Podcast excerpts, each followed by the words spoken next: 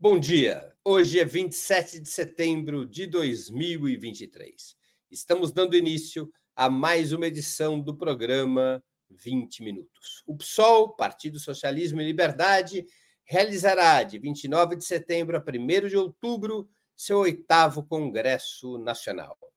Fundada em 2004, a legenda tem atualmente 13 deputados federais e 22 estaduais, além de comandar a Prefeitura de Belém do Pará nascido como uma ruptura do PT, durante os governos Lula e Dilma fez parte da oposição, constituindo sua ala esquerda, mas começou a recompor sua relação com o petismo na resistência ao golpe de 2016 e na campanha pela libertação do presidente Lula, integrando a coalizão que o elegeria em 2022 e também a base de seu atual governo para conversarmos sobre essa trajetória do PSOL, sobre seu oitavo congresso e o futuro da legenda. Nosso entrevistado de hoje será seu presidente nacional, o historiador e cientista político Juliano Medeiros, no comando do partido desde 2017.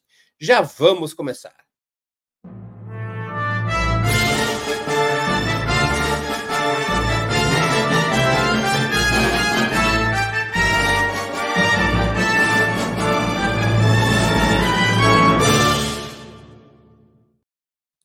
Bom dia, Juliano. Muito obrigado por aceitar nosso convite. Uma honra ter novamente sua presença no 20 Minutos. Obrigado, Breno. Obrigado a todos os espectadores do Opera Mundi. Prazer é meu estar mais uma vez contigo aqui. Juliano, qual o balanço que você faz da transição política do PSOL, de oposição aos governos Lula e Dilma eh, à integração na base da atual administração? Breno, eu dei uma entrevista tempos atrás para um, um, jornal de grande circulação, onde eu mencionei que o pessoal tinha amadurecido politicamente sem renegar a sua origem radical, combativa, uh, insurgente e rebelde. Né? Uh, como você lembrou aqui na abertura, o pessoal surgiu de uma crítica, uma crítica ao modelo de governabilidade, uma crítica aos limites do projeto que, entre 2003 e 2016, é, governou o Brasil, a coalizão liderada pelo PT, mas que tinha nessa coalizão diferentes atores políticos. E, por muito tempo, o pessoal foi uma voz não isolada, mas uma voz bem minoritária na esquerda brasileira, apontando essas críticas e apontando esses limites.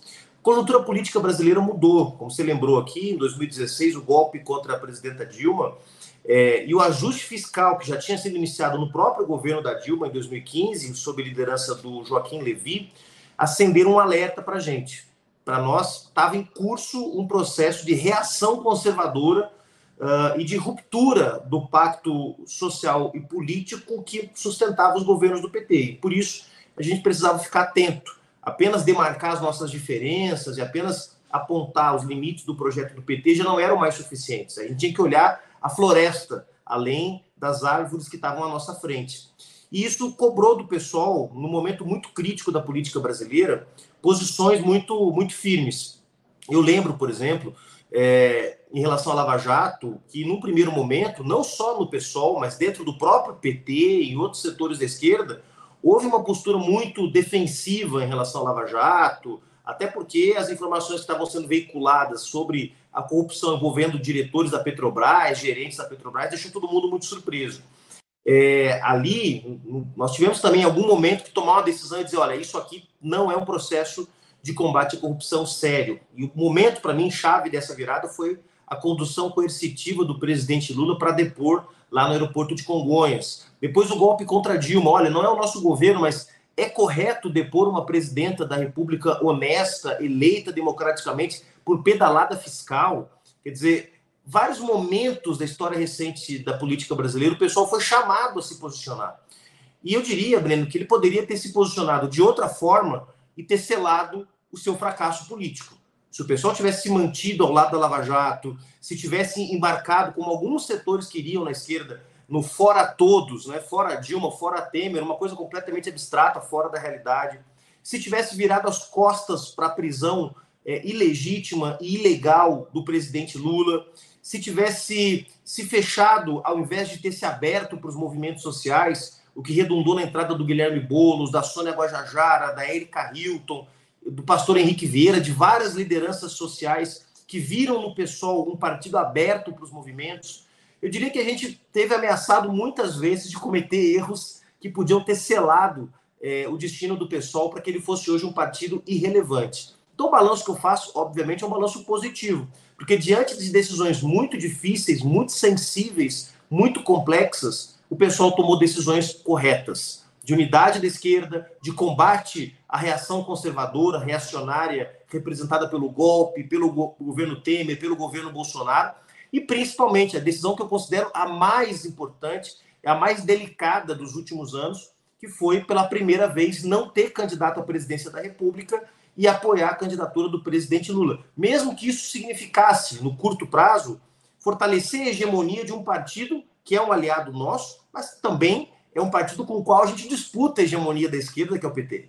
Né? Mesmo que representasse o fortalecimento dessa hegemonia no curto prazo, a defesa da democracia, dos direitos do povo brasileiro, das liberdades democráticas, estavam acima dessas disputas que são normais entre os partidos de esquerda. Eu acho que essa decisão foi muito importante e ela, de alguma forma, Breno, ela cela esse processo de desafios que o pessoal teve nesses últimos anos. Uh, tá aí essa belíssima foto que representa não só o apoio do pessoal ao presidente Lula, mas também a nossa diversidade. Um partido que tem muitas mulheres, que tem negros e negras, LGBTs, que tem deputados, deputadas que representam essas causas também, além, claro, do nosso compromisso já tradicional com a luta contra as desigualdades econômicas e sociais, por mais direitos, pela democracia. Então, eu, eu tenho um balanço positivo, sabe, Breno?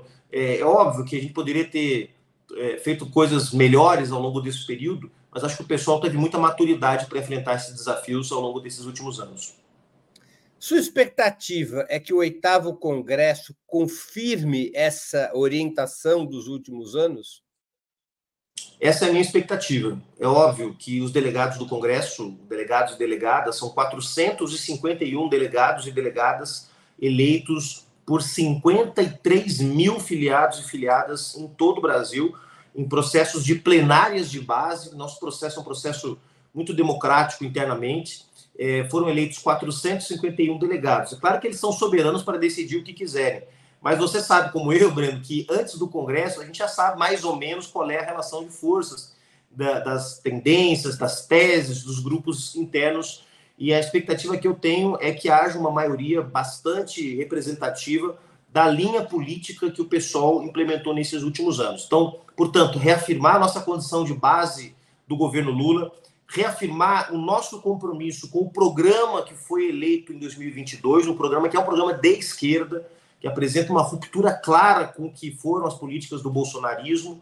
É, portanto, nós não temos nenhuma vergonha de dizer, nós somos a ala esquerda da base de apoio do governo Lula, e quando for necessário, a gente vai puxar a orelha de quem quer que seja para apontar limites, contradições, opções que nos pareçam equivocadas. Nós vamos reafirmar, provavelmente, no Congresso também, uma linha de manter a unidade das esquerdas nas eleições municipais do ano que vem, o que é algo muito importante, porque é, parte de um reconhecimento por parte do pessoal de que o bolsonarismo não está derrotado, o bolsonarismo não está morto e que, portanto, é importante manter um nível importante de unidade política nas eleições do ano que vem.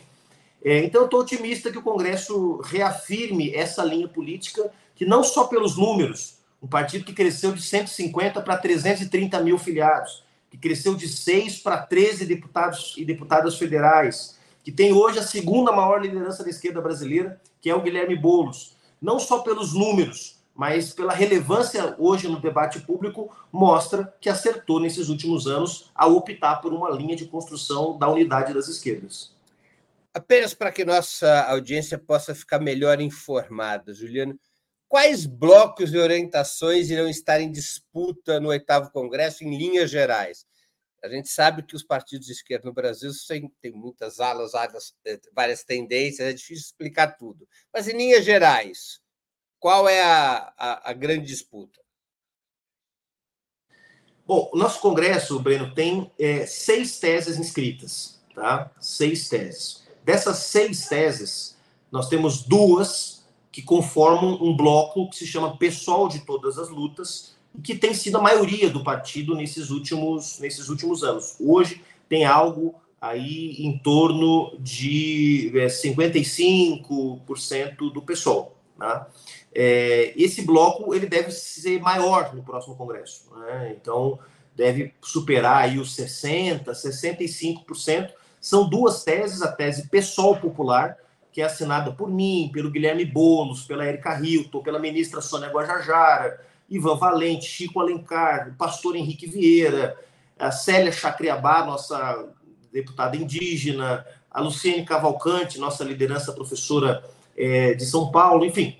É, essa tese, que é a maior tese do Congresso, tem o maior número de delegados no Congresso, né?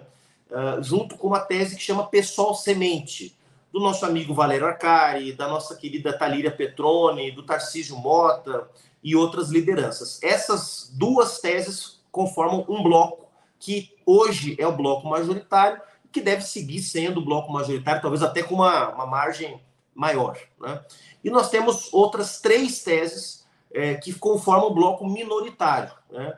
que são teses lideradas por companheiros e companheiras como a Samia Bonfim, a Fernanda Melchiona, é, o Glauber Braga, Luciana Genro, esse, esse grupo minoritário agrupa três teses e temos uma sexta e última tese que é uma tese de militantes independentes que ainda não sabemos qual vai ser a posição deles ao final do, do Congresso. Mas a tendência é que nós vamos ter aí duas ou três chapas, ou portanto dois ou três blocos ao final do Congresso, disputando os cargos da direção nacional, da Fundação Lauro Campos e Marielle Franco, as nossas instâncias de direção para os próximos três anos. Em termos de orientação, qual, é o, qual seria o principal embate? A relação com o governo Lula?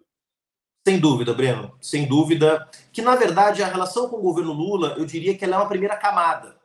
O que está por trás da divergência não é exatamente se você contribui ou não, colabora ou não com o governo Lula, mas se você mantém uma política de unidade ou uma política de isolamento político do pessoal. Essa é a divergência fundamental. Os companheiros da minoria acreditam que, para que o pessoal possa crescer, para que o pessoal possa se viabilizar como uma alternativa e principalmente com uma força hegemônica da esquerda brasileira, nós temos que brigar com a esquerda que é hegemônica, ou seja, para que a gente se torne a principal força de esquerda, nós temos que é, demarcar as nossas diferenças com o PT. Essa é a posição dos companheiros e companheiras que conformam o bloco minoritário. Enquanto que nós, da maioria, defendemos que nesse é óbvio que há disputas no seio da esquerda entre os partidos de esquerda, mas que o centro agora não é este. O centro agora é derrotar definitivamente a extrema-direita e criar condições políticas para que, num outro momento, os projetos de esquerda possam é, circular melhor na sociedade e aí sim encontrar acolhida. Aí o povo brasileiro vai dizer se quer um projeto mais social-democrata, se quer um projeto mais revolucionário, se quer um projeto de, de renovação da esquerda. Ou seja, aí os projetos vão poder se, é, digamos, se postular mas não é esse o momento para nós, da maioria do partido. Defendemos que o momento é manter uma política de unidade. Então, a relação com o governo, Breno, ela, na verdade, ela é a, a face mais visível dessa diferença tática, que é uma diferença tática que já se arrasta há quase uma década. Né? É, muita gente da minoria do pessoal, por exemplo, é, defendeu que o pessoal não deveria se somar à campanha contra o impeachment. Muita gente no pessoal, na minoria do pessoal, defendeu que o partido não participasse da campanha pela liberdade do Lula. Essa mesma minoria foi contra o apoio ao Lula no primeiro turno de 2020. Então, todas essas posições políticas que foram sendo derrotadas no debate interno do pessoal, na verdade expressavam duas concepções de partido. Uma que prevê uma relação de é, é, colaboração tática com o restante da esquerda para enfrentar a extrema-direita, a partir de uma leitura, de uma interpretação de que nós vivemos uma ofensiva conservadora nos últimos anos e uma outra leitura de que não, essa ofensiva ela é relativa, de que a classe trabalhadora ainda tem condições de dar uma resposta no curto prazo e que, portanto, o papel do pessoal deve ser disputar é, a direção do movimento revolucionário. Aí, Breno, você que é um estudioso, você sabe é, qual é a referência teórica dessa minoria, né? A referência teórica é o programa de transição do Trotsky de 1938, que diz que a crise do movimento revolucionário é a crise da sua direção revolucionária. Portanto, se não tem um processo mais avançado de luta no Brasil, é porque tem alguém que está travando esse processo de luta. Então, a luta contra essa direção que está travando deve ser prioridade. Não é a nossa leitura, não é a, a compreensão a qual a gente se afilia. Qual é a política que você defende? Você já citou o assunto, eu queria que você aprofundasse um pouco. Qual a política que você defende para o PSOL em relação às eleições municipais de 2024? A mesma frente ampla que elegeu Lula? a mesma frente ampla que elegeu Lula, a resolução que nós vamos apresentar no Congresso, da qual eu sou signatário e um dos, dos autores, ajudei a escrever, a resolução de eleições que nós vamos apresentar, defende que nós trabalhemos na perspectiva de unidade das esquerdas no primeiro turno. É, das esquerdas no plural, porque eu me refiro à esquerda comunista, à esquerda socialista e revolucionária, à esquerda social-democrata, à esquerda trabalhista. O Brasil tem várias tradições de esquerda, que é, são hoje o núcleo do enfrentamento ao bolsonarismo. É o núcleo do enfrentamento ao bolsonarismo, Breno, não é o MDB, não é o PSDB, não é uh, o PP do Arthur Lira ou o PSD do Gilberto Kassab. Esses partidos muitas vezes claudicaram diante do enfrentamento à extrema-direita. Então, o núcleo que pode fazer o enfrentamento ao bolsonarismo, seja no nível local, seja no nível nacional, são os partidos que fizeram oposição franca e aberta ao bolsonarismo. Quais são esses partidos?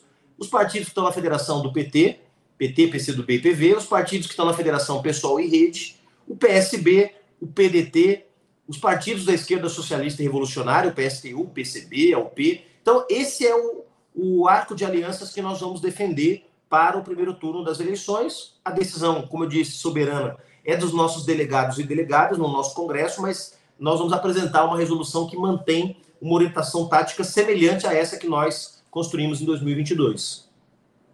O PSOL nasceu, conforme documentos e declarações da época, como uma alternativa de esquerda destinada a superar o petismo. Essa continua, essa continua a ser a perspectiva estratégica da legenda? Eu acho que é natural, Breno. Qualquer partido no Brasil, o PSB, o PDT, o PCdoB, uh, o PT, o pessoal, todos eles nascem para disputar a condição de força hegemônica no seu campo político. Então é óbvio que no nosso campo político, no campo da esquerda e da centro-esquerda, o pessoal quer ser a força hegemônica. Né? Hoje a força hegemônica é o PT. Um partido que aceita pacif pacificamente a hegemonia de outro partido, esse partido não tem vocação de grandeza, não tem vocação para ser um partido dirigente do seu bloco político. Então, é óbvio que o pessoal quer ser a força hegemônica da esquerda brasileira, quer levar suas ideias, a sua estratégia de construção de um socialismo democrático é, como uma estratégia da esquerda. Né? Agora, como fazer isso? É atacando o PT? É buscando destruir o PT, como muitas, muitas vezes alguns setores da esquerda tentaram no passado? Não, não é essa a leitura que nós temos hoje na maioria do pessoal. Hoje a leitura que nós temos é que é na disputa natural de projetos que isso vai acontecer. Então, sim, eu não nego que há uma disputa entre PT e PSOL pela hegemonia da esquerda, mas uma disputa que se dá na base de projeto, de programa, de forma leal. Né? É, nós vimos aí, Breno, vários episódios nos quais os companheiros do PT, dentro do seu direito, disseram: não, não vou fazer essa aliança com o PSOL em tal cidade, é, porque isso vai prejudicar a minha hegemonia. Né?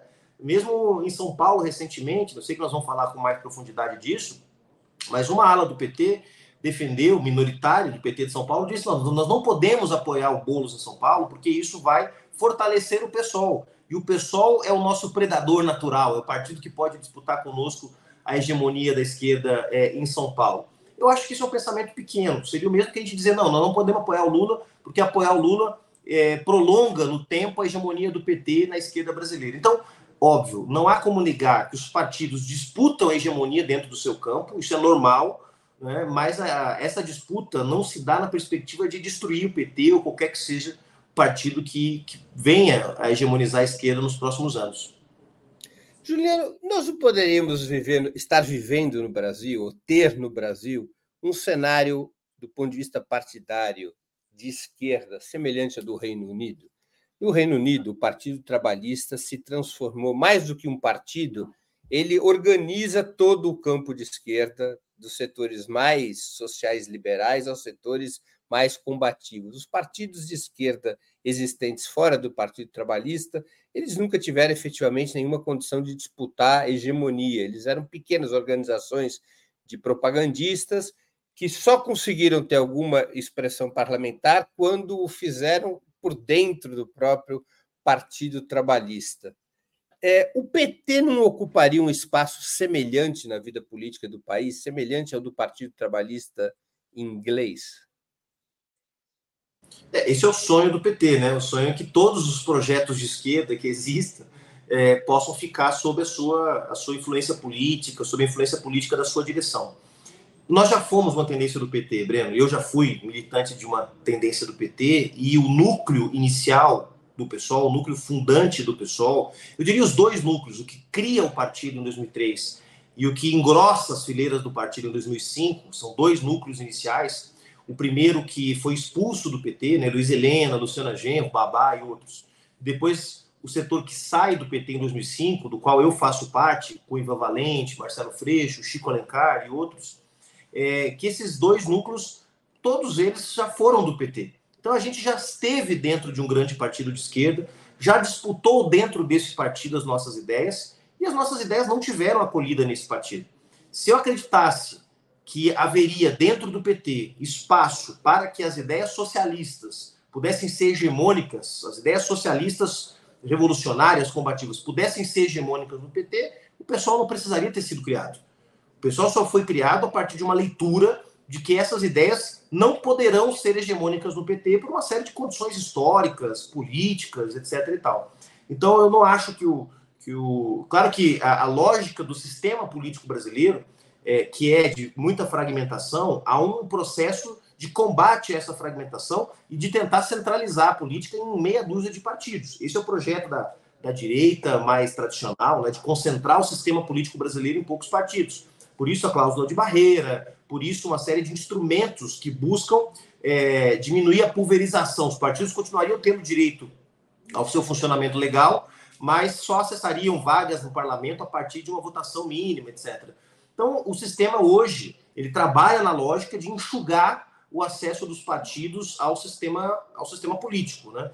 É, eu não acho que isso seja positivo, Breno. Eu acho honestamente que se o pessoal existe, se o pessoal se fortalece, é porque há concretamente na sociedade uma demanda por um, um partido que expresse a renovação da esquerda brasileira. Expresse em termos geracionais, expresse em termos de agenda, expresse em termos de, uh, de rostos mesmo, de vozes. Eu acho que o pessoal hoje cumpre um papel que é indispensável para a esquerda brasileira e latino-americana. Qual é o papel na estratégia do PSOL da candidatura de Guilherme Boulos para a Prefeitura de São Paulo, agora que está sacramentada a aliança com o PT?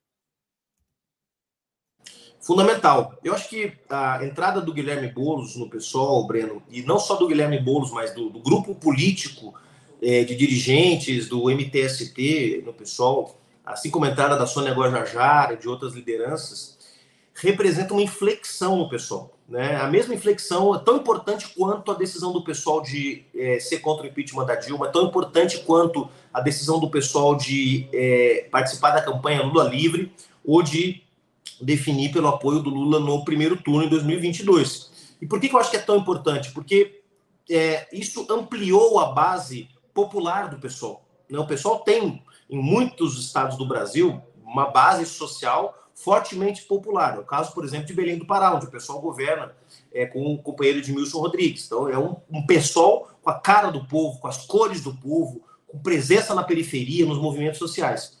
Mas isso não era uma realidade nacional. A entrada do Guilherme Boulos e dos companheiros e companheiras do MTST é, criaram uma dinâmica de renovação política do próprio pessoal, de abertura do pessoal para movimentos sociais que a gente poderia chamar movimentos de novo tipo. Não são aqueles movimentos tradicionais dos anos 80, né, o movimento estudantil, o sindicalismo, esses movimentos já estavam presentes no pessoal. Aliás, participam da base do pessoal, né, da, da criação do pessoal.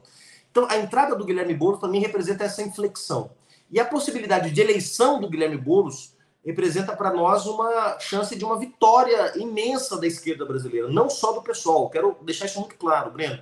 Porque muita gente diz: ah, não, se o Boulos ganhar a eleição, é o pessoal que se fortalece, o pessoal vai ter mais força para disputar a hegemonia da esquerda brasileira. Isso é verdade, mas o projeto não é esse nesse momento. Por quê? Porque nós precisamos projetar lideranças de envergadura nacional para um ciclo próximo que virá, em que a esquerda brasileira vai ter que ter nomes para poder é, também se renovar. Olha, o presidente Lula é a maior liderança política que o povo brasileiro, não vou dizer que a política nem que a esquerda, que o povo brasileiro produziu uh, na sua história. Mas o presidente Lula tem 77 anos, vai terminar o seu governo com 81 anos. Eu acho que ele vai ter saúde para disputar um segundo mandato. Mas não se trata só do presidente Lula, se trata de um processo de renovação da esquerda. Se o Guilherme Boulos se torna prefeito de São Paulo, consegue fazer um bom governo, como eu acredito que fará, traz ideias inovadoras, coloca no centro da sua gestão agendas que historicamente foram colocadas em segundo plano pela esquerda mais tradicional. Isso pode ser uma grande é, oportunidade para a esquerda brasileira construir uma ponte, uma ponte de renovação. Então, a, a vitória do Guilherme Boulos, ela é obviamente importante para o povo de São Paulo, para quem vive em São Paulo, como é o nosso caso, Breno, que está vendo a cidade abandonada, que está vendo a cidade sem projeto, a cidade está sem rumo.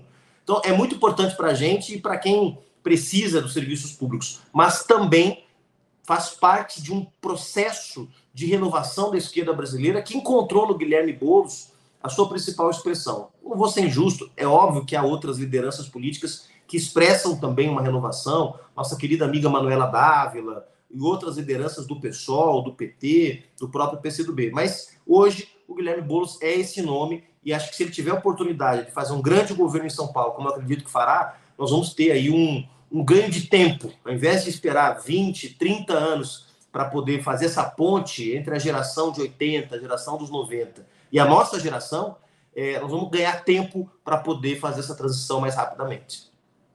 Juliano, você fala em disputa de hegemonia com o PT, você fala de estratégia socialista, revolucionária. Eu te pergunto, na sua concepção, essa estratégia socialista e revolucionária é contra o PT, apesar do PT ou com o PT? Depende do momento, Breno. Nesse momento é com o PT, não tenho dúvida disso. Não tenho dúvida de que o PT é um aliado do PSOL. Né? É, e não tenho dúvida de que em algum momento uh, as diferenças que existem entre nós vão, vão estar na ordem do dia. Né? E que essas diferenças vão, de alguma forma, é, fazer parte dos debates sobre os rumos da esquerda. Mas hoje eu não tenho dúvida de que essa estratégia passa pelo PT, passa pela direção do PT. Não estou falando só de setores do PT com qual o pessoal tem mais identidade. Óbvio que há alguns companheiros, companheiras, tendências, dirigentes do PT que estão mais próximos das nossas ideias, né? Então, com esses, claro, nós temos mais identidade. Mas eu me refiro à direção do PT, me refiro à presidenta Gleisi, me refiro ao presidente Lula. Hoje, eles são aliados importantes para criar as condições políticas para que, em algum momento, a gente possa disputar de forma mais qualificada as nossas ideias. Mas você pensa essa aliança com o PT como uma aliança tática, enquanto o bolsonarismo for uma ameaça, ou ela é uma concepção estratégica de aliança, que vai para além da conjuntura de enfrentamento do Bolsonaro? Tivemos um problema aqui de conexão com o Juliano ou com a câmera dele, eu acho. Peço para a produção me informar aqui o que está acontecendo. Acho que houve um probleminha aqui com o Juliano. Bom, enquanto o Juliano não volta, depois eu refaço a pergunta para ele. Vou aqui aproveitar para fazer o nosso tradicional marketing. Eu quero pedir a vocês que contribuam financeiramente com Opera Mundi. Há seis formas de contribuição. A primeira forma é no nosso site, operamundi.com. É, br barra apoio, façam uma assinatura solidária, é a primeira forma de contribuição. A segunda forma de contribuição é se tornando membro pagante de nosso canal no YouTube. Basta clicar em Seja Membro e escolher é, um valor no nosso cardápio é, de opções. Uma terceira forma de contribuição é através dos superchats, aqui mesmo no, no YouTube, você clica em Superchat, aí ganha o direito de fazer uma pergunta que será transmitida ao nosso convidado. A quarta forma contribuição é através do Super Sticker. A quinta forma de contribuição é quando você assiste o nosso vídeo gravado. É a ferramenta valeu, valeu demais também aqui no YouTube. Uh, e a sexta forma de contribuição é através do Pix. Nosso endereço no Pix é apoie.operamundi.com.br. Vou repetir, nossa, nosso Pix é apoie.operamundi.com.br. O apoio financeiro de vocês é fundamental para a manutenção e o desenvolvimento de Opera Mundi. A imprensa independente, em especial a Opera Mundi, se apoiam quase que exclusivamente nos seus leitores e espectadores. É assim que nós podemos garantir a nossa independência, o nosso espírito crítico e ter condições de oferecer aos leitores e espectadores cada vez um jornalismo de melhor qualidade. Portanto, contribuam com essas seis possibilidades de contribuição. Voltou aqui o Juliano, então eu vou retomar a pergunta. Vou fugir da pergunta, viu, Breno? Você concebe aliança com o PT como uma questão tática, circunscrita ao período eh, em que o bolsonarismo e a extrema-direita continuam a ser um perigo, ou é uma aliança estratégica que tem a ver com a concepção de construção eh, de uma alternativa socialista no Brasil? Hoje, Breno, eu considero que é uma aliança principalmente tática. Por quê? Porque uh, nós temos, todos sabemos, na direção do PT, uma, uma maioria, uma hegemonia que não defende as teses de um socialismo democrático. Defende outra tese, que é uma tese de gestão mais humanizada, mais social do capitalismo. Então, não posso te dizer que é uma aliança estratégica entre uma direção política, que é o caso do PSOL, que defende o socialismo democrático, e a direção do PT, que não defende o socialismo, defende uma, uma, uma via intermediária. Né? Então, nós não temos uma identidade estratégica. Se tivesse uma identidade estratégica, o debate que nós estávamos fazendo antes sobre ter um único partido de esquerda faria sentido. Como não há essa identidade estratégica, nossa aliança é fundamentalmente tática. Mas eu não, não gosto. Por exemplo, de... se nós olharmos para a unidade popular, já porque estivemos juntos nos 50 anos do golpe contra o Salvador Allende, a unidade popular no Chile, ela tinha unidade estratégica, especialmente entre o PC e o PS, apesar de serem partidos diferentes. Não, não obrigatoriamente precisa ser um único partido. A unidade popular era uma frente ah. estratégica com vários partidos. Eh, não seria possível uma situação desse tipo no Brasil? Não, seria plenamente possível, mas para isso teria que haver uma mudança de orientação política da direção do PT. Não, não, é, não há nenhum obstáculo da nossa parte, por exemplo, de pensar uma estratégia para a construção do socialismo democrático no Brasil pluripartidária. Veja, você está falando com alguém que já não acredita há muito tempo de que o, o socialismo será obra de um partido, né, ou de uma vanguarda revolucionária. Eu já não acredito mais nisso, já acreditei. Acho que vai ser obra de uma construção complexa que vai envolver diferentes atores políticos e que pode envolver diferentes partidos políticos. Agora, os partidos têm que ter, né? Esse é o, é o, é o princípio básico, né? O PSOL, do ponto de vista internacional, tem buscado se alinhar à chamada nova esquerda, na qual muitos identificam aqui na América Latina o presidente chileno Gabriel Boric como principal referência. Você se sente confortável com uma aliança na qual o principal expoente tem posições em política externa aparentemente muito alinhadas aos Estados Unidos, como no caso da guerra na Ucrânia, além de francamente hostil a experiências de esquerda como Cuba e Venezuela? É, a, a, nova esquerda latino-americana, né, ela é uma construção complexa. Né, ela é principalmente uma resposta aos limites do progressismo né, latino-americano, que em momentos críticos da história política recente deu respostas muito limitadas aos problemas que o povo vive nos nossos países. Então, ela é uma construção diversa, é uma construção complexa, eu acho que além do Gabriel Boric, outra experiência que expressa essa tentativa de renovação da esquerda é a experiência da Colômbia Humana, lá na Colômbia, que é liderada por uma pessoa que não é jovem propriamente, o Gustavo Petro, mas que traz uma agenda de renovação. É, eu não tenho dúvida, conheço muito bem a experiência da Frente Ampla chilena, e, e, o programa que o Gabriel Boric apresentou nas eleições, um programa de esquerda, um programa, um programa anti-neoliberal, mas eu não compartilho de todas as opiniões do Gabriel Boric. Aliás, eu não compartilho de todas as opiniões, nem dos meus companheiros de partido, né? Quem dirá de um companheiro que é de outro partido, de outro país. É, agora sim, ao mesmo tempo que eu não compartilho de opiniões que o Gabriel Boric e outras lideranças de esquerda têm no Brasil e fora do Brasil sobre, por exemplo, a guerra da Ucrânia, também não concordo com posições que existem na esquerda tradicional, na esquerda do Foro de São Paulo, é, por exemplo, em relação à Nicarágua, em relação a problemas políticos que eu acho que foram enfrentados, é, também o alinhamento automático de algumas dessas lideranças ao governo russo. Eu acho que essa seja uma boa posição. Aliás, em, em relação à guerra da Ucrânia, eu acho que a melhor posição não é nem a posição que vê na agressão russa uma mera reação ao expansionismo da OTAN, do imperialismo, e nem dos que vêm na Ucrânia, coitadinhos, pobrezinhos que foram agredidos. A melhor posição é a posição do presidente Lula, que é uma posição que reconhece que o conflito é resultado de tensões geopolíticas muito complexas e que o caminho fundamental para quem é de esquerda, para quem é socialista, é a defesa da paz. Guerra não é fla-flu, onde você tem que assumir um lado.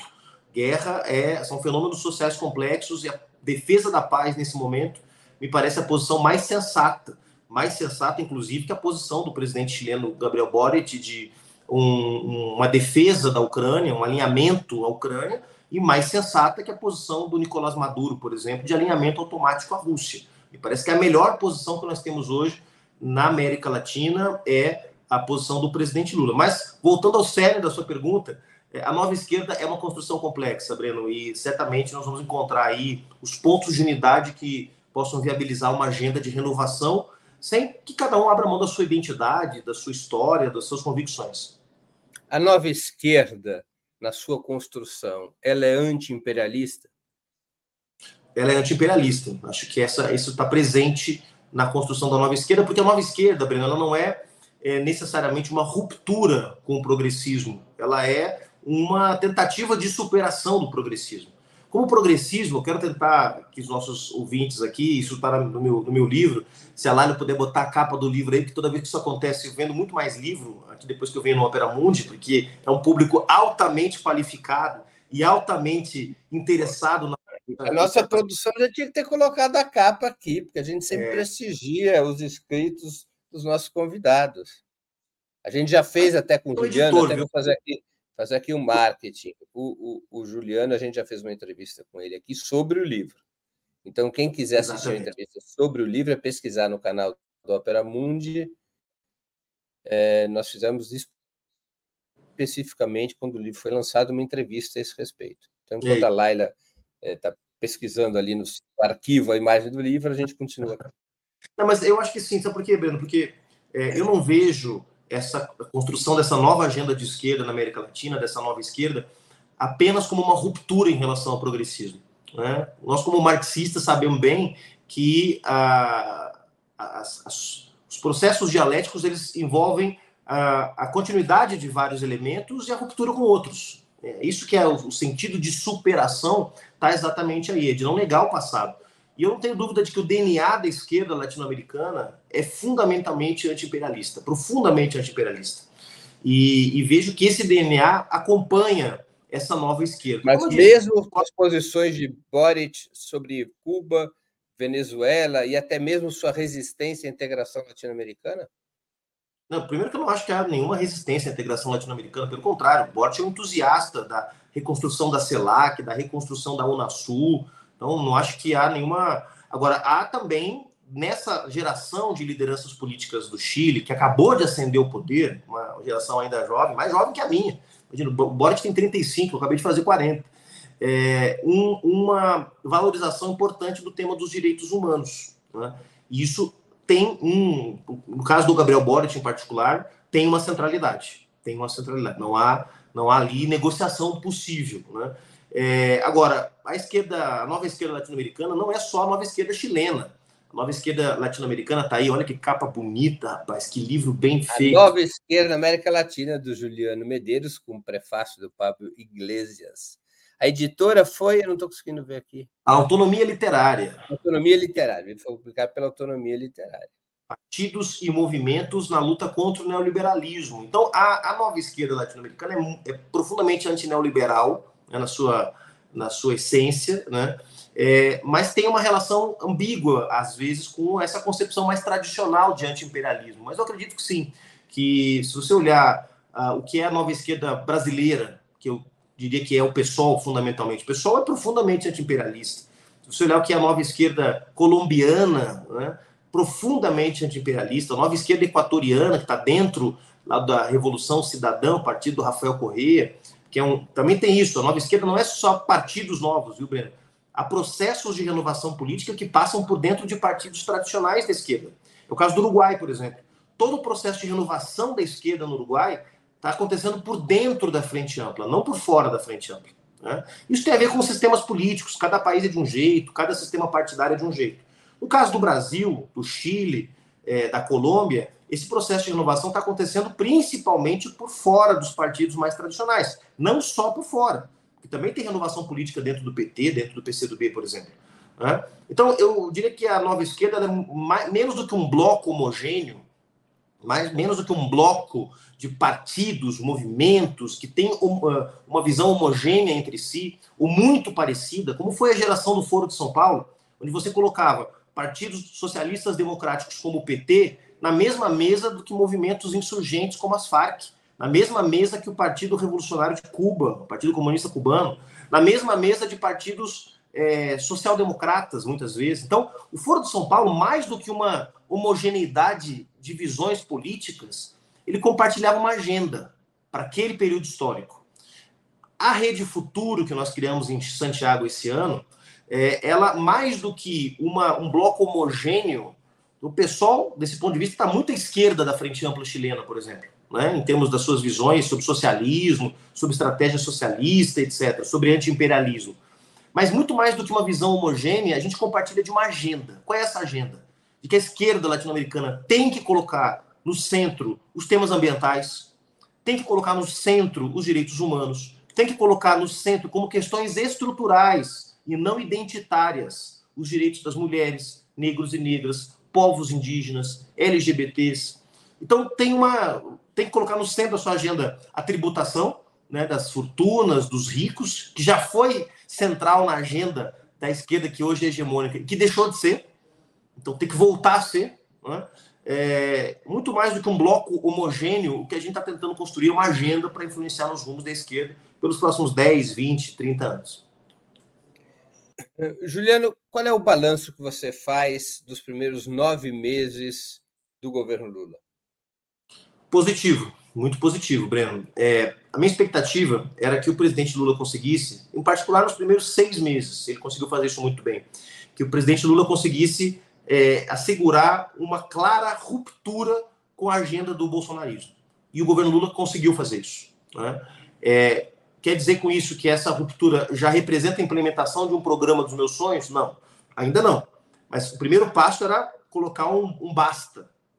Quando o presidente Lula pega o avião na sua primeira semana de governo e vai para a terra indígena Yanomami para mostrar a crise humanitária que está acontecendo em Roraima e mostrar para o Brasil, para o povo brasileiro, as consequências práticas do negacionismo do Bolsonaro, ele está fazendo uma ruptura clara com o que foi o governo Bolsonaro. Quando ele recria o Minha Casa Minha Vida, quando ele recria uh, o, o, Bolsa Família de 600 reais, quando ele recria o Mais Médicos, quando ele recria programas que são que foram importantes no combate às desigualdades, ele está promovendo uma ruptura clara com a herança do bolsonarismo. Quando ele compra a briga com o Banco Central para diminuir a taxa de juros e, com isso, garantir as condições para a retomada do investimento produtivo, ao invés de deixar os especuladores financeiros ganhando, ele está promovendo uma ruptura. Quando ele defende a democracia, quando ele viaja o, o mundo vendendo um Brasil disposto à integração econômica é, e política, ele está, de alguma forma, é, também demonstrando que há uma ruptura. Então, eu acho que o sentido geral do governo Lula até aqui é de ruptura com a agenda do bolsonarismo. Né? É, agora, há também, como tudo na vida, né, elementos que também são elementos de continuidade, não em relação ao bolsonarismo, mas em relação ao ciclo político mais recente, né, que tem a ver com a, a dependência do Centrão para aprovação de projetos na Câmara dos Deputados, é, uma, uma certa é, permissividade, vamos dizer assim, com as pressões do mercado em relação aos compromissos fiscais do governo. Pessoal votou contra o arcabouço fiscal, Breno, dentre outras razões, porque o arcabouço prejudica o cumprimento do programa do presidente Lula, não o contrário.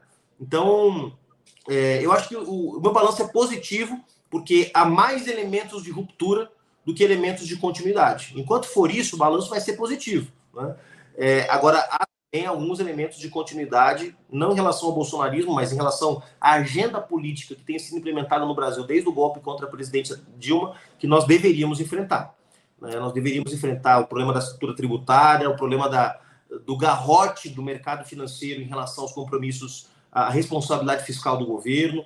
Tudo isso é, seguem sendo ameaças, né? A crescente participação do Centrão no governo, vejo como uma ameaça ao cumprimento do programa do presidente. Vocês foram contrários, o PSOL foi contrário à mini reforma ministerial que incluiu os republicanos eh, e o PP no governo?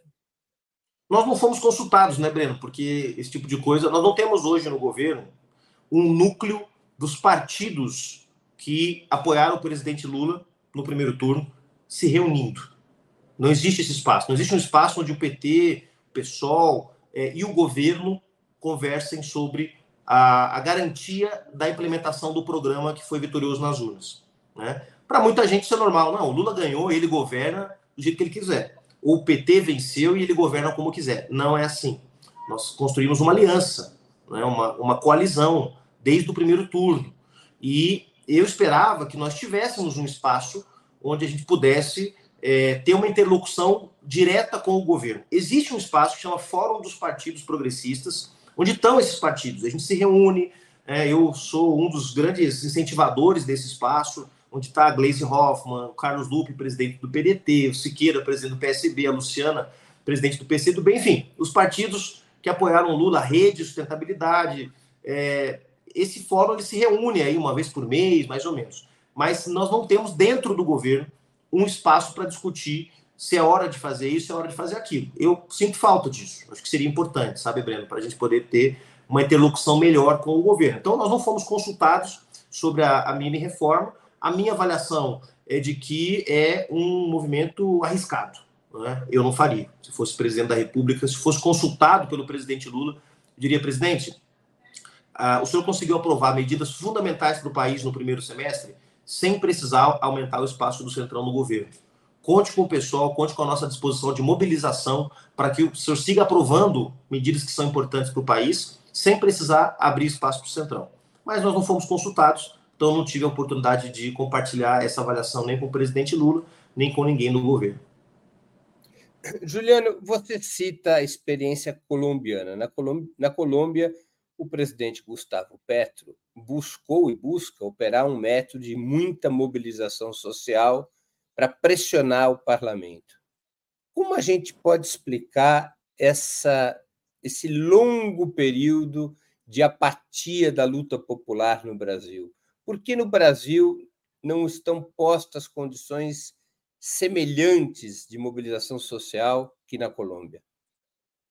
Essa é uma questão muito importante, Breno, muito importante, porque é um tema também que nos preocupa bastante. O Gustavo Petro, diga-se de passagem, quando ele monta o primeiro gabinete, ele monta com vários partidos de centro, centro-direita. Partidos não, mas lideranças políticas. Não, partidos mesmo. Estava dentro, estava dentro até o Partido Conservador, o Partido Liberal. Partido, mas, mas, sobretudo, lideranças conservadoras. Né? É, a, a relação de forças no Congresso com que nós temos aqui no Brasil né, que é uma relação de forças onde o, o Petro tem mais ou menos, um pouco menos de um terço do Congresso. Né? Você tem um terço dominado pela oposição dura, de direita, e você tem é, um terço de direita fisiológica, digamos assim, o Centrão. Né? Então, aqui o Centrão é maior, né? o Centrão aqui no Brasil ele é, tem maioria no, no Congresso Nacional, né? e, e, a esquerda tem aí algo é, menos de um quarto, e a extrema-direita algo em torno de um quarto. Né? É, e o Gustavo Petro, quando começa a ser pressionado por esses, por esses é, partidos para não cumprir o programa de governo que ele é, é formulou e que o deu, o, o fez presidente, o garantiu a vitória, ele rompe com esses partidos e convoca a mobilização popular para assegurar o cumprimento do programa. Então, é, foi uma atitude de coragem. Vamos pensar que a Colômbia, diferente do Brasil, não tinha um governo de esquerda, de esquerda, podemos até dizer que nunca teve, mas progressista, podemos dizer que o Samper tenha sido algum, mais ou menos progressista, e antes disso, anos 60, pré-guerra civil.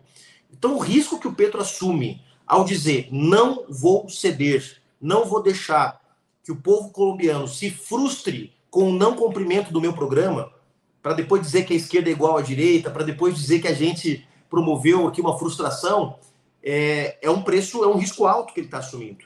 Mas é um risco onde eu acho que ele calcula, Breno, de que fazer um governo mais do mesmo, fazer um governo sem, sem sal, sem açúcar, um governo que só administra o sistema, isso sim pode desmoralizar a esquerda. Então, a mobilização social passa a ser um elemento chave nesse processo. se eu não tenho apoio no Congresso Nacional, eu tenho que disputar diretamente na sociedade. E eu usei um exemplo aqui, Breno, que eu acho que nós devemos olhar para ele com mais atenção. Principal disputa política que o presidente Lula fez no primeiro semestre foi a disputa em torno da taxa de juros. Né?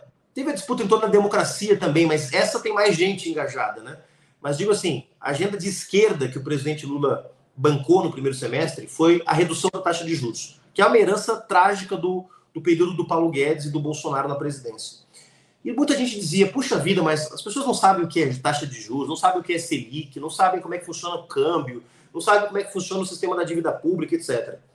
Fizeram uma pesquisa, Datafolha, nós tivemos acesso. 88% das pessoas favoráveis à posição do presidente Lula pela redução da taxa de juros.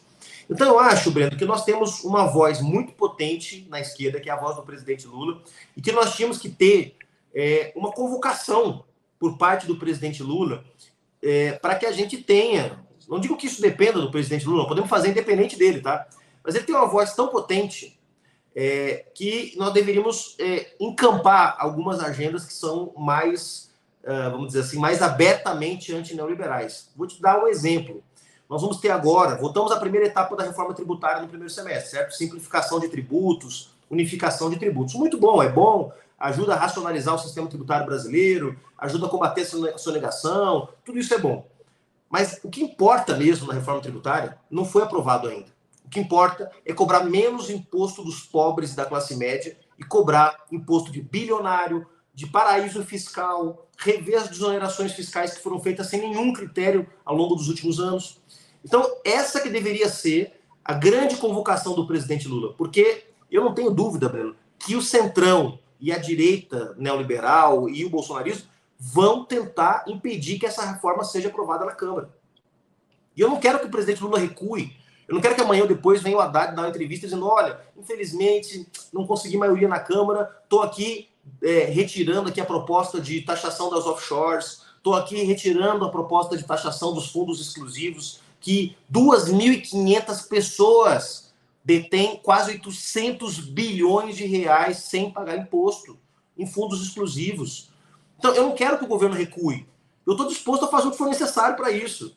A ir para a rua, convocar os movimentos sociais. Né? Mas você sabe, Breno, o pessoal não é a força hegemônica da esquerda brasileira. Essa convocação, o pessoal até pode fazer, mas com alta chance de insucesso. Quem tem que fazer essa convocação são as forças hegemônicas. É o bloco que dirige a esquerda brasileira. É o PT, é o MST, é a CUT, é a Frente Brasil Popular, junto conosco. Nós estamos prontos, Breno, prontos para ir para a rua.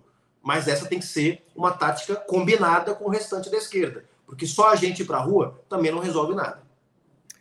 Temos uma pergunta aqui do Alberto Alves, que contribuiu com o Superchat. Agradeço, Alberto Alves. Se o PSOL busca a união das esquerdas, por que Boulos ataca tanto o PCO? Acho que o Bolo nem sabe o que é o PCO, gente. Ninguém ataca o PCO. O PCO não é um, um ator relevante na política brasileira. Muito bem.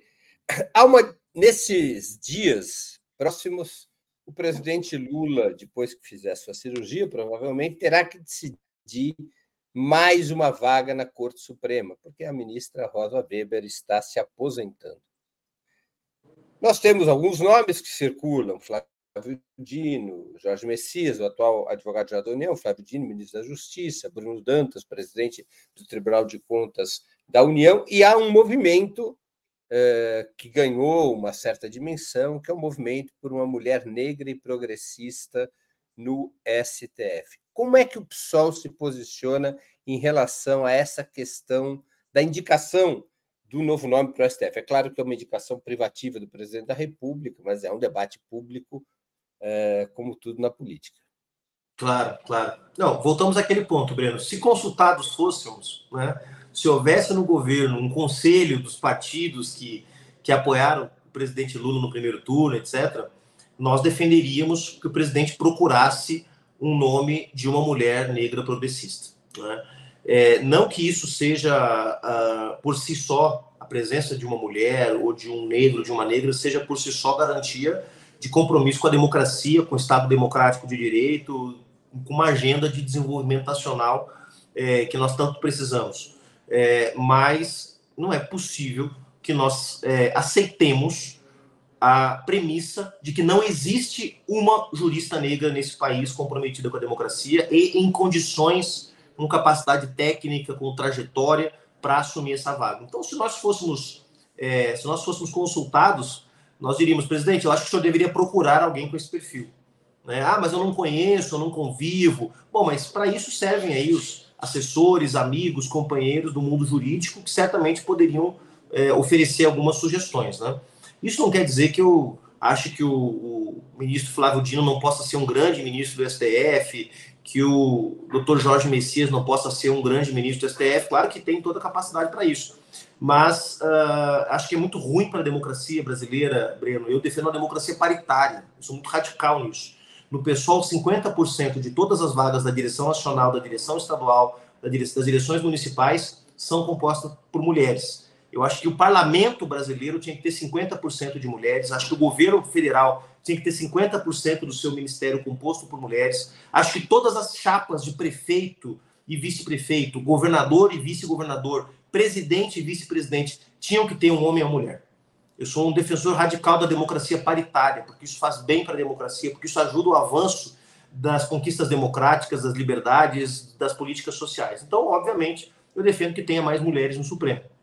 E, e o fato de nós, em quase 200 anos de história, nunca termos tido uma mulher negra, fala muito sobre a história do Brasil. Então, se consultados fôssemos, a gente daria esse pitaco aí para o presidente Lula.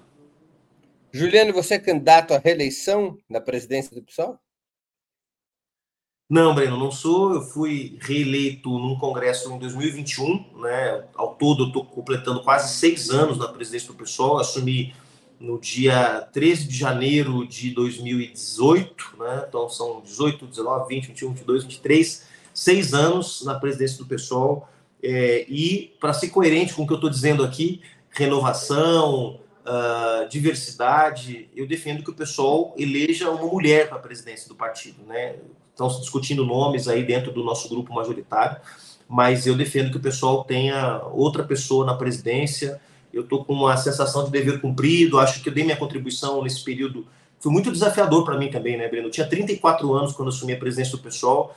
Três meses depois do início do meu mandato, a Marielle foi assassinada. Quatro meses depois do início do meu mandato, o presidente Lula foi preso. Seis meses depois do início do meu mandato, eu tinha que registrar uma candidatura à presidência da República com o Boulos e com a Sônia Guajajara, dois companheiros extraordinários, mas que estavam recém entrando no PSOL. É... Um ano depois, tinha um governo de extrema É, governei o pessoal durante a pandemia, que foi um período muito desafiador para a gente, né? A gente tem que administrar toda a ansiedade, toda a frustração da nossa militância, que queria ir para a rua e não podia. É, fiz parte da coordenação de campanha do presidente Lula, fui candidato a suplente de senador no ano passado, minha primeira experiência eleitoral com o Márcio França. Então, assim, eu estou com a sensação de que, de que é, dei uma contribuição singela, mas ao mesmo tempo relevante nesses desafios todos que o pessoal teve. Estou é, saindo pela porta da frente, eu acho que essa é a sensação. Então, vou defender no Congresso que o nosso grupo político, né, a maioria, essa maioria que, que deve se confirmar no Congresso, apresente o nome de uma mulher para disputar a presidência do pessoal. Juliano, nós estamos chegando ao fim da nossa entrevista e eu queria te fazer duas perguntas que eu sempre faço aos nossos convidados e convidadas antes das despedidas. A primeira pergunta: qual livro você gostaria de sugerir aos nossos espectadores. A segunda, qual filme ou, e ou série poderia indicar a quem nos acompanha? Essa é a melhor parte, Breno, que é a parte que a gente pode, pode dar boas dicas aí. É, eu estou lendo um livro, eu vou mostrar aqui, mas eu sei que a, Lara já separou. Estou lendo esse livro aqui, nesse momento. Chama-se A Rebeldia Tornou-se de Direita? É uma pergunta, tá? Rebeldia, Rebeldia Tornou-se de Direita? Do Pablo Stefanoni. Pablo é professor de ciência política da Universidade de São Martín, Buenos Aires. O livro foi publicado pela editora da Unicamp.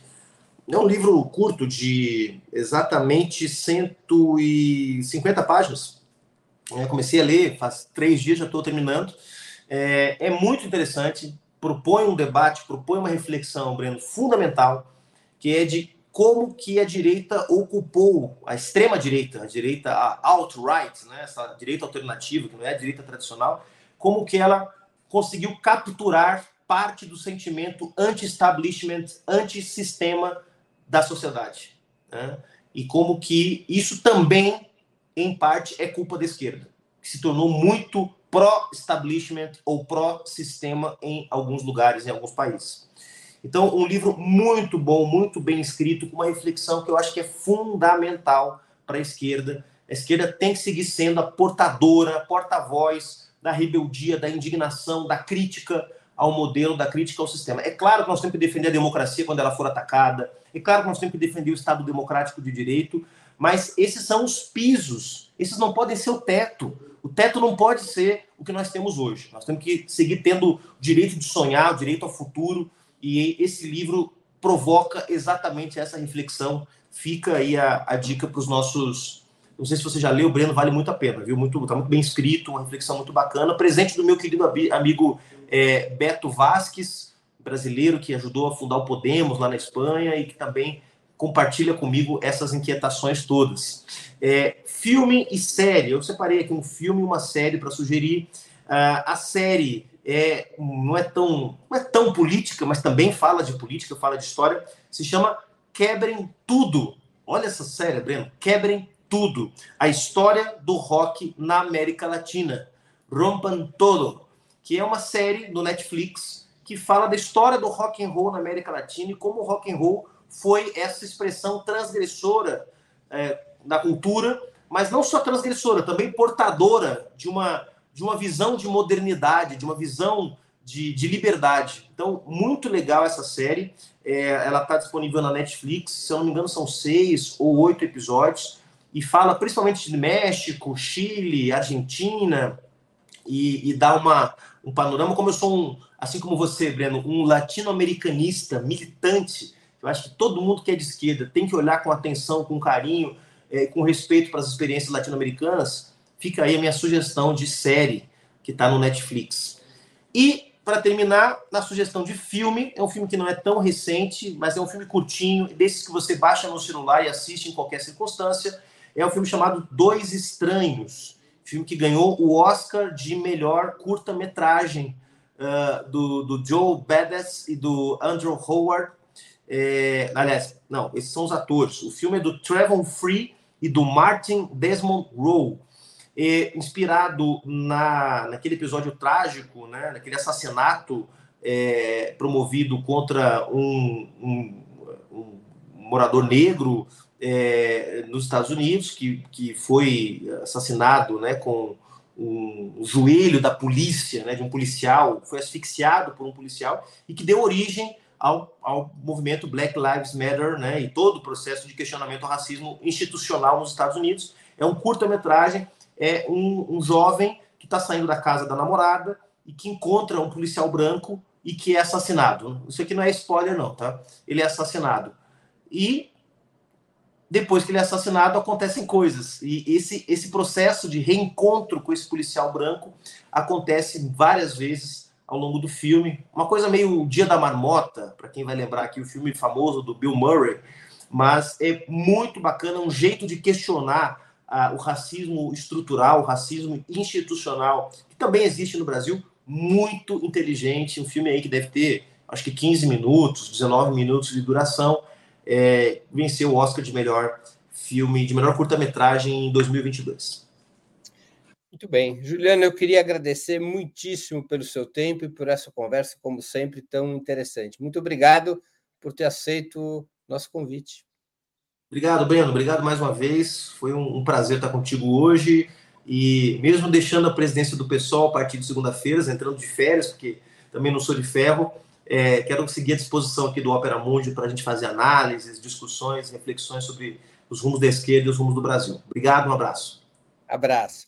Agradeço também a todos e todas que assistiram esse programa, em especial aqueles e aquelas que puderam fazer contribuições financeiras ao nosso site e ao canal de Ópera Mundi no YouTube. Sem vocês, nosso trabalho não seria possível e não faria sentido. Um grande abraço a todos e a todas.